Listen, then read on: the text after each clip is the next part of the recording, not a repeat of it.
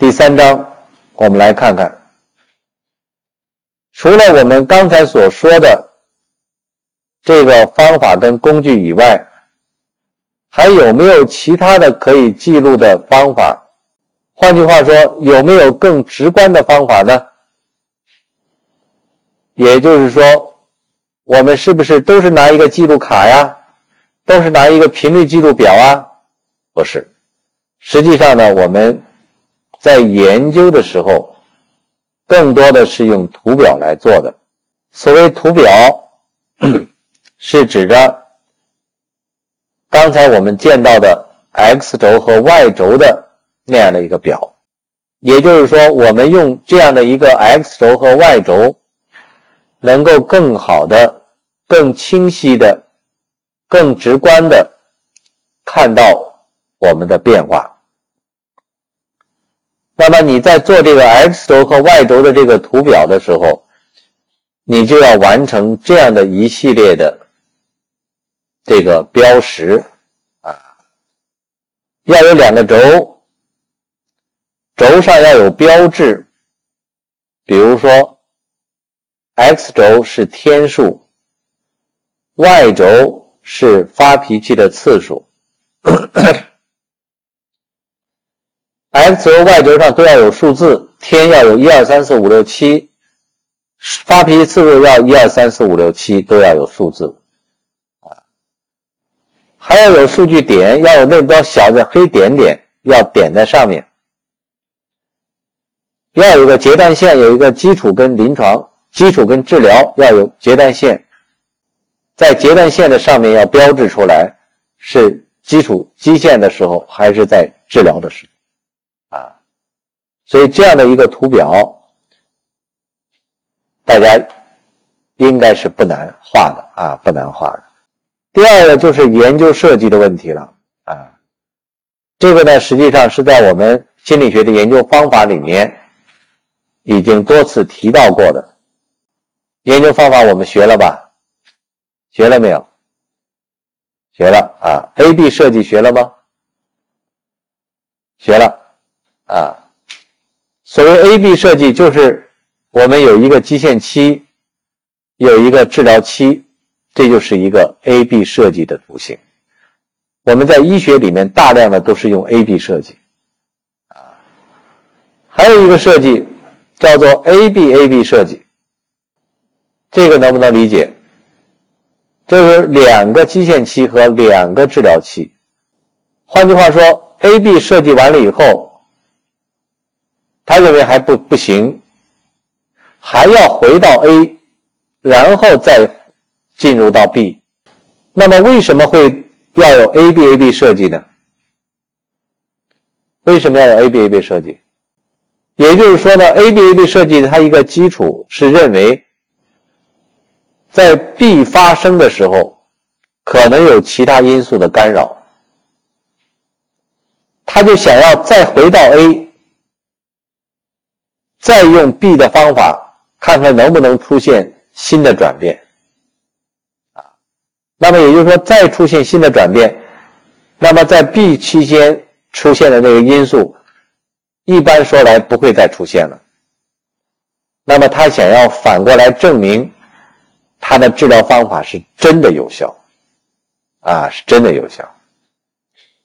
这个 ABAB 设计有它的科学的一面。但是也有很多问题，有什么样的问题呢？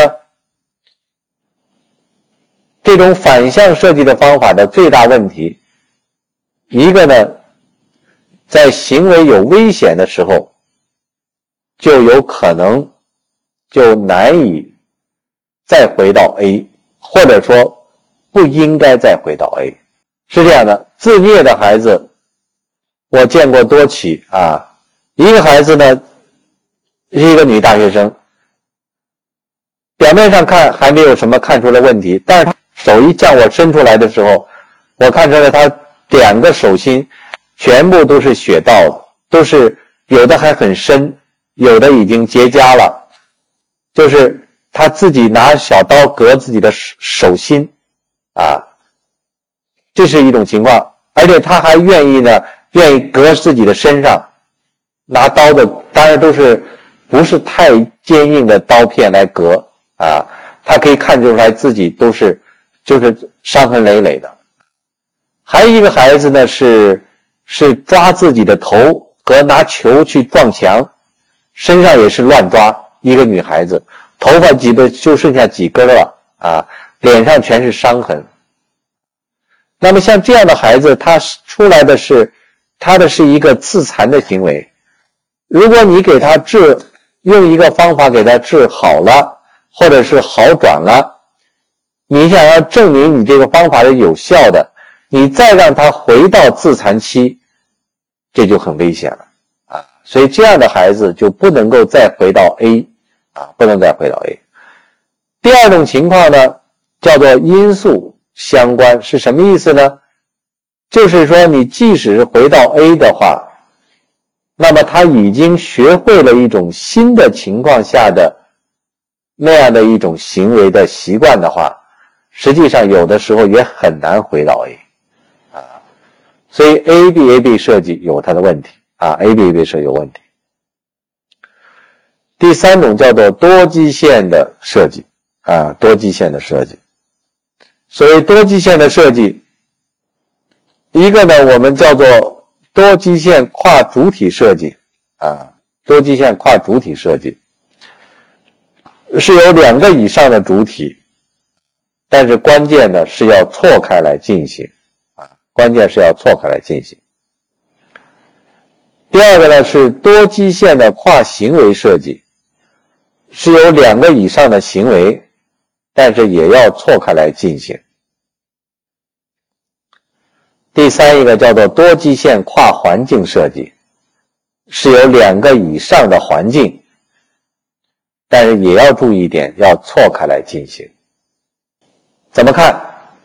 怎么看多基线跨主体啊？多基线跨主体，多基线跨行为，多基线跨环境啊？我们来看，这就是多基线跨主体。护士一、护士二、护士三、护士四。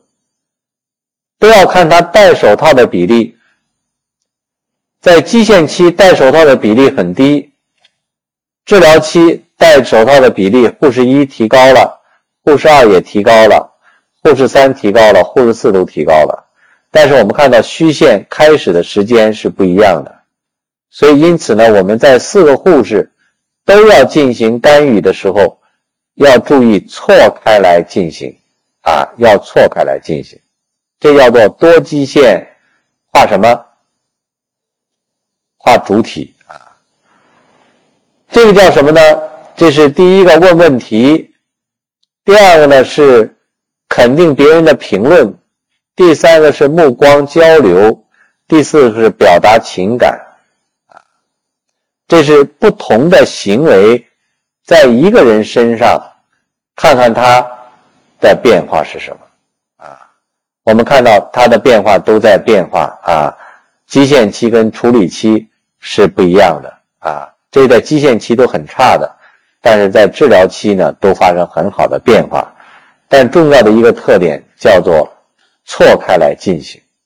呃，下一个呢就是我们叫做交替治疗设计啊，下一个叫做交替治疗设计。那么，所谓交替治疗设计呢，是指着我多次的来改变它的基线期和治疗期。那么，所谓交替呢，就是说，A B A B A B A B A B 这么 A B 这么下来。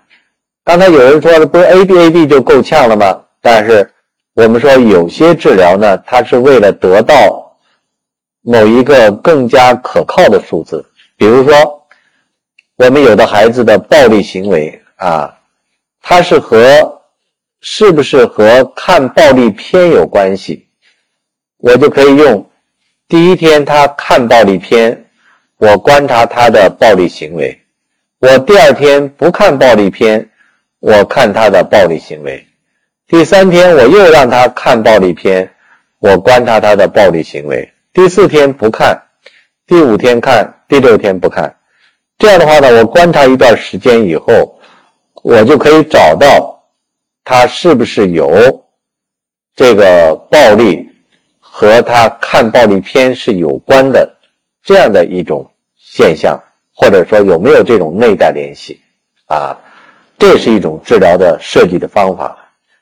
还有一个设计的治疗呢，就是我把它的标准在不断的改变。比如说，我们想要来治疗一个人，或者说希望改变一个人过度喝咖啡的情况啊，这人喝咖啡喝的太多了。那么好，那么我规定他在第一个星期内喝咖啡每天小于，比如说五百克啊，或者说一百克。总之呢，你规定一个时，规定一个量。第二周，它要小于三百克，或者说八十克，那么就认为它达到了要求。第三周呢，可能我还得再往下降，啊，那么降到了我认为是正常的情况下，这样的话就是也是改变我们期望达到的目标这样的一个设计。啊，这样的设计。总之呢，我们说行为治疗的设计可以多种方法啊，可以多种方法。好，下面我们来看一看问题啊。某女性呢，她开始一个自我管理的项目，目的呢是增加她每周跑步的锻炼。她计划呢，在进行干预之前。进行两到三周的记录，作为基线期。他决定记下来每天跑步的距离，然后呢，将他每周跑步的距离绘制成图表。他把跑步的记录放在桌子上，每次一跑完，就把距离记录下来。每周的周末。他会把图表贴在卧室的门上。星期天的晚上，他会把这周跑步的英里数绘在图表上。啊，大家看看这样的一个记录有没有什么问题？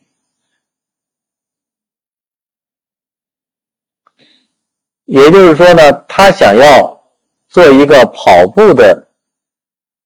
这样的一个记录啊，跑步的记录。他开始呢是绘制成，先是记录放在桌子上，然后周末的时候再绘制图表。这种方法好不好？有没有什么更好的方法？这个稍微。对于大家来讲，可能有一点难度。换句话说呢，这样的一个记录呢，呃，在我们的实际操作里面啊，在我们的实际操作里面，是如果它采用了一个图表的方式，那么最好是，而且这个图表相对比较容易来做的话。那么最好是把这个图表，把它放到家里面最显眼的地方，而且是直接点出来这个数据点。这什么意思呢？他就不必要再把这个记录呢，给他通过一张纸给他记录下来。而是直接绘成这个表了以后，把它贴出来，把它贴出来，也就是直接在这个 x 轴和 y 轴的这个图表上找到，如果是基线期，找到基线期的那个数据点，把它点出来，那么在临床上呢，我们实际上对于一些需要进行干预的。这样的一些患者或者是人来讲，我们直接，比如说在这样的一个 X 轴和 Y 轴上，我们可以设计出来若干个点啊。那么也就是说，这个表这个点不难取的话，那么就可以直接就画在这个图表上。画在图表上，你观察起来也很方便啊。那么除了这个跑步，我们可以这样做啊。我们在临床上还做过一个什么呢？作为一个像糖尿病的集体心理治疗啊，糖尿病的集体心理治疗。那么我们要想做糖尿病的心理治疗，我们也要用到记录啊。所以用到记录的时候呢，我们是用了这样的尿糖尿糖的四个加号和没有加号作为它的 Y 轴。那么每一天二三，每天我们做四次，第一天、第二天一直这样一共七天啊。我把每一次尿糖。可以标在这个表上啊，这个表应该是由治疗师我们给他做好，让他回去画就完了。那么他回去的事儿就是什么呢？拿一个笔，在早上起来的第一次，他画个点儿；第二次，他再画一个点，他就是画个点就完了。那么每天下来，他就会把他的。尿糖通过一个曲线把它画下来，啊，那么这个表放在哪儿呢？放在它最屋里面最显眼的地方。那么他可以看到自己每天的尿糖的改变啊，这里面还要报告饮食、运动啊、情绪、事件啊。那么，把这样的一些事件和这个表格联系起来的时候，我们就可以看到，在哪天情绪好，在哪天饮食按照规定去吃，哪天他的状态好的情况下，就可以看到这个尿糖是低的啊。哪些状态不好的时候，我们看到它明显有一个高峰，哎呦，这天出现了一个重大的事件。啊，所以看到他的问题，看到他的问题啊，这个呢又是实际上又成了一个反馈表，或者说实际上是一个生物反馈的一个表格啊，所以实际上我们说这个行为治疗这样一个记录，不光是一个记录，或者说不光是这么一个我们设计的一个记录，那么实际上在一定程度上。这个记录本身就是一个治疗，这个大家能不能理解？就这个记录本身就是一个治疗，因为他每天看到这自己的这个变化的时候，他自己就会反思：哎，我怎么这个高峰这么高啊？哎，我怎么看到我的风怎么低下来了？他会反思自己，他会。找寻一个更好的生活方式，他会避免不要发生。今天大夫让我每每顿吃二两，我今天吃了四两饭，我的尿糖明显从两个加号变到四个加号，他会自己克制自己，所以这个大家可能啊不太熟悉啊。第二个问题，大家来讨论了啊，某一个装饰品公司已经破。濒临破产，于是他们请了一个顾问公司来帮助他们解脱困境。这个顾问公司呢，收集了四个星期的机械内的雇员的生产效率的数据，认为员工们实际组装装饰品时的工作效率，只是他们能够达到效率的一半儿。于是他们实行了一种激励体制，雇员们的工作效率提高了一倍。在生产力翻番了八个星期以后，这个公司就开始盈利了。于是这个顾问公司呢就决定取消激励体制，并且回到基线期四个星期，然后再重新实行激励体制。他想做的就是 A B A B 设计，这样他就能够确定是不是激励体制起了作用。大家认为这样的一个设计有什么问题？换句话说，这个他能不能回到基线期呢？啊，不能回到啊。那么这一点非常重要。也就是说呢，我们在做行为治疗，我们可以对某些个人的行为去做这种 A B A B 的设计，但是对于社会的问题，对于一个企业的问题啊，我们就不要轻易的去用 A B A B 设计，特别是对社会问题啊。那么换句话说。邓小平的有中国特色的社会主义，使得我们中国走向了富强。有人说我要证明邓小平的理论的正确，那么我们再退回到改革开放以前，行不行啊？现在大家的工资已经是三千、五千，甚至是三万、五万了。我们再回到改革开放以前，我那时候的工资是三十七块钱啊。我们回到那个时候，让大家都来尝试一下，最后感谢邓小平的理论，行不行呢？肯定不行，啊？换句话说，我们在这种社会的改革里面，社会的这个变化里面，是不能够轻易用到我们现在所说的行为治疗理论啊，是不能的啊。所以这个呢，包括这个工厂也是这样。啊，是不能再用这么个理论啊。好，第三一个啊，这个简单一点啊，他想提高大学生们的社会交技巧啊，社会交际的技巧，然后规定了三种行为啊，那么准备在实施干预之前，记录下所有，记录下三种行为。然后同时呢，对所有三种行为进行干预，然后记录，这个什么问题？这个问题在哪？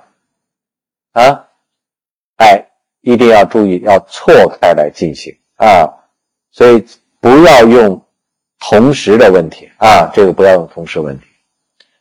好，第四章就是关于行为的强化啊。这就更加进入到实质性的问题了。行为强化是我们学习理论的一个关键的东西啊，是一个关键的东西。听起来这句词儿并不难理解啊，但是在实际过程当中，我们现会就会出现这样或那样的问题。那么，什么叫行为强化？我们在这里面是指着一个具体行为的发生。会有一个结果，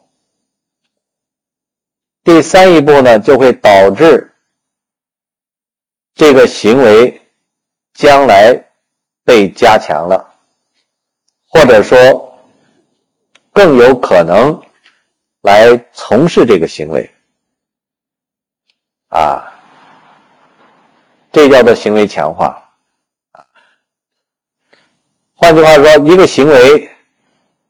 会跟着一个结果，最后导致行为的增多，啊，或者说这个人更可能去做这件事儿，这叫做行为强化。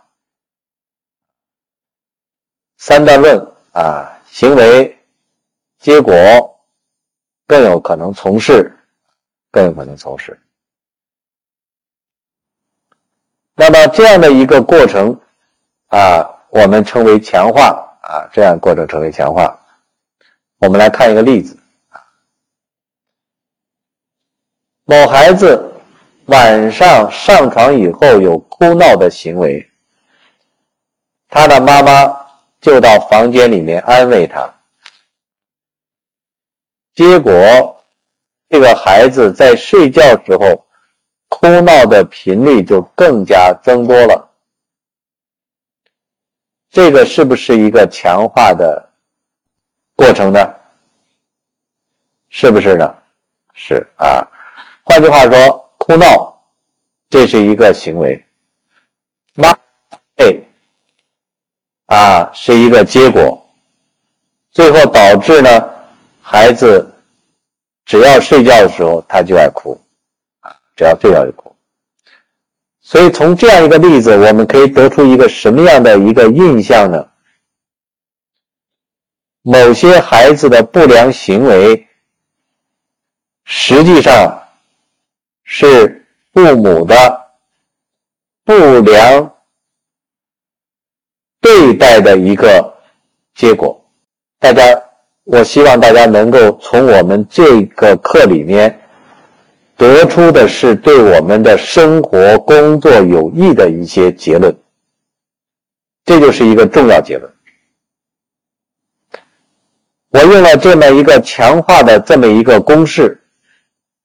但是和我们的现实生活当中结合的话，实际上就是我们很多家长不希望看到，很多家长来咨询的，家长带着孩子来治疗的一个直接的后果是孩子的不良行为。最后我们分析是这个不良行为是被强化的结果，啊。不知道大家看没看过一个美国的一个电视，一个行为治疗的在中国的一个介绍的一个片子啊。那么这个片子呢，我认为很生动。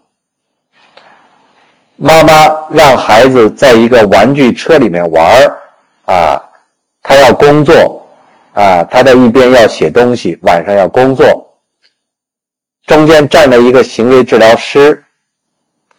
孩子在玩具车里面哭闹，不想在那玩儿他想要跟他妈妈玩儿但是妈妈要在工作，怎么办？孩子哇哇哭，妈妈着急的要过来安慰，行为治疗师站在中间不让他过来。我们看那电视啊，这孩子的哭的真惨呐。那妈妈是坐立不安的，想过来安慰他、抱抱他，但治疗师还是不让啊。那么换句话说呢，他治疗师为什么不让他呢？哎，目的就是不希望妈妈的行为来强化这孩子的哭闹的行为啊。那么换句话说，孩子哭，由他去哭，没有危险。啊妈妈不过来干预，妈妈不过来抱，说明了妈妈的一种态度，啊，我们最后看到那电视片，孩子不哭了，啊，孩子不哭了，这就是这个治疗就取得成功了。那么实际上呢，我们在现实生活当中也有很多很多这种类似的行为，我们中国的孩子摔倒在地下。爸爸妈妈会怎么样呢？会赶快跑上去扶起来，还会说什么呀？啊？还会跺跺地，拍拍地，真讨厌，是吧？这孩子摔倒了，他会怨这个地硌着他了，绊着他了，是吧？那外国的孩子摔倒了，一般会怎么样？家长可能不管，让孩子自己爬起来，是吧？这是我们经常说的一个例子。当然不是说所有的家长都这样，但说明什么呢？说明国外的这个知识啊，国外的他很多家长他就知道这个知识，我们的家长不知道这个知识，或者知道这知识也不愿意这么去做，那么实际上就是强化了很多。不良的行为，啊，强化了很多不良行为。大家也听说过那个小偷的故事，有很多版本。反正我记得我小时候就听过，很多小偷最后被抓起来之前，他要见他妈妈一下，啊，那么有一个版本呢，就是见他妈妈的时候，就要把他妈妈的奶头咬下来，是吧？当然，可能还有其他的版本。说明什么呢？这孩子为什么恨他妈妈？也就是说，在他最初偷东西的时候，妈妈是给他微笑，给他鼓励，说这孩子真聪明，真能干，这样不断的强化他成了一个惯偷，受到法律制裁的时候，他会恨他的妈妈。啊，所以这个故事呢，实际上，在从一个层层一个层面上，也会在告诉我们，很多不良行为实际上是一个父母的这个不良处理的一个结果啊，不良处理结果。那么这是一种情况啊，这是一种强化。第二个例子，有一个正雨中等车的妇女。由于下雨，她就撑起了雨伞，这样雨伞呢就可以防止雨点落在他身上。以后呢，下雨的时候他就会总会撑起雨伞。这个是不是强化？还是强化了哈？但这种情况跟第一种情况一样不一样？不一样啊，不一样，很好啊。第三啊，当一位厨师。在做牛排的时候，油烟很大，他就开了油烟机，油烟就被抽走了。以后他煮牛排的时候，就更会开抽油烟机。这个是不是？是，这种情况很像第一种，还是像第二种？很像第二种。OK，一个大学生在回答行为矫正课程的学习问题。如果回答不出来的时候，他就去问上过这个课的朋友，朋友就会告诉他正确的答案。以后呢，只要他不会做，就会去请教他的朋友。这个是不是像第一种，像第二种，像第一种，像第一种？这个孩子在课堂上注意力集中的时候，老师就会微笑并且表扬他，结果。他就更可能集中注意力，是不是？第一种、第二种，第一种啊。这个妇女看电视的时候，如果电视画面变得模糊了，她就会放一块锡纸，画面就变得清楚了。以后呢，只要是模糊，她就会放锡纸，这个是不是？是啊，像第一种、第二种，第二种。对某公司呢是生产自行车，只要生产一定数量就能挣到一定数量的钱，结果他们组装的车辆就会更多了，因为挣钱会更多了，是不是？第一种，第二种，第一种啊，这是第一种啊。好，下面这个复杂一点啊。有一个两岁的孩子在杂货店里向他妈妈要糖果，遭到拒绝时，这个孩子就会发脾气，啊，他是尖叫和哭闹。最后他妈妈还是给他买了糖果，他就停止了哭闹。这个孩子在将来更有可能在商店里面发脾气，因为这将带来母亲给他买糖果的结果。这个是不是强化？是什么强化？是第一种还是第二种？啊，第一种啊，这个呢是两个结果啊。